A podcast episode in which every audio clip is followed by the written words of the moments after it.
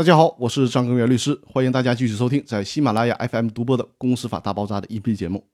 这一期的话题是聘请专业人员辅助查阅公司文件的前提是什么？公司法司法解释四的第十条的第二款规定，股东依据人民法院生效判决查阅公司文件材料的，在该股东在场的情况下，可以由会计师、律师等依法或者依据职业行为规范负有保密义务的中介机构职业人员辅助进行。通过这条司法解释，明确了股东可以聘请专业人员辅助股东行使查阅权的问题。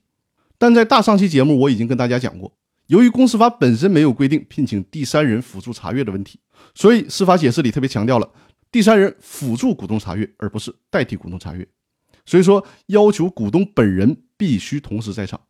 而且这个大前提还必须是执行法院的股东知情权生效判决的时候，才有权聘请第三方辅助查阅。也就是说，在不是通过法院诉讼的场景下，比如说股东没有通过诉讼，直接到公司查账。而且还带着会计师事务所等第三人辅助去查阅的，这个是没有办法得到法律支持的，因为公司法的司法解释里仅仅规定了一个范围，就是执行生效判决的时候才可以带着第三人辅助查阅，没有经过法院的审理和判决，不在此范围之内。大家一定要注意这个问题。那好，我们今天的分享就到这里，谢谢大家。